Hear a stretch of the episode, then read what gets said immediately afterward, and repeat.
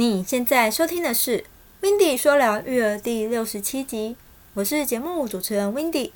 今天要来介绍一部很夯的韩国电视剧《鱿鱼游戏》，你看过了吗？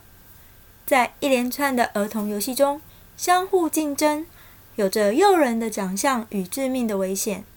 会选择这部剧作为此次的主题，主要是剧中其实有几个地方也告诉了我们。父母对于孩子的教育到底哪里出了问题？让我们一起来听看看。在剧情开始时，能看到男主的妈妈丢了不多的纸钞给已经老大不小的男主，但是呢，男主却说不够，还要再多给一点。看到这里，真心会觉得他都已经是成年人了，为何还要向妈妈拿钱？应该要靠自己去赚才对吧？而且和妈妈说话的口气也没大没小的，真的很不该呀！小朋友千万别学哦。甚至更可恶的是，趁妈妈外出还偷拿妈妈的卡去盗领，甚至去赌马。这教育上必定是出了什么问题，势必好好的反思。另外，男主为了给十岁的女儿买生日礼物。但是身上仅剩一万韩元，于是到夹娃娃机夹礼物送给女儿。打开后才发现，结果是一把手枪打火机啊！聪明的女儿一看，这个如果带回去的话，爸爸肯定又会被妈妈骂了。爸爸索性帮女儿保管到长大。贴心的女儿还会提醒爸爸不要再抽烟了，但爸爸却对女儿说谎。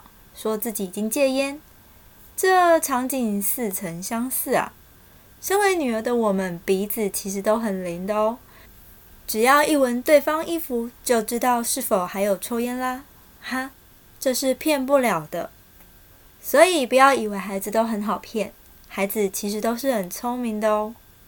另外，男主的邻居兼最好的玩伴，从小天资聪明，长大后又以第一名的成绩。进了首尔大学，后来因期货失利而沦为身负超过六十亿韩元巨债的失败者，也把妈妈的财产和房子与店面都赔了进去，但妈妈却一点也不知情。事隔后来，警察上门告知得知，这告诉了我们，即使小时候很聪明，学习力又好，但长大后。还是有许多的未知数，会变得怎样都不知道。所以，教养一个孩子长大，真的是一份艰难的路途，教与养都不容易啊。另还有位脱北女性，陪弟弟离开朝鲜后，将他独自留在孤儿院，希望能买一栋房子，把在脱北失败的母亲带到韩国，得以一家团圆。表示这位女性非常渴望家人能一同回归，以及有个避风港。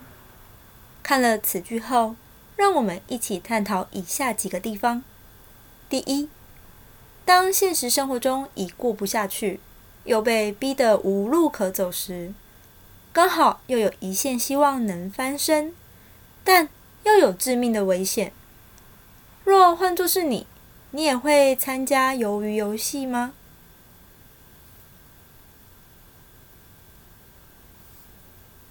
第二，这部剧虽红，但过于血腥的画面居多，再加上又有限制级画面。由于现在科技发达，若小孩偷偷看此剧并模仿里面不恰当举动时，家长们会怎么做呢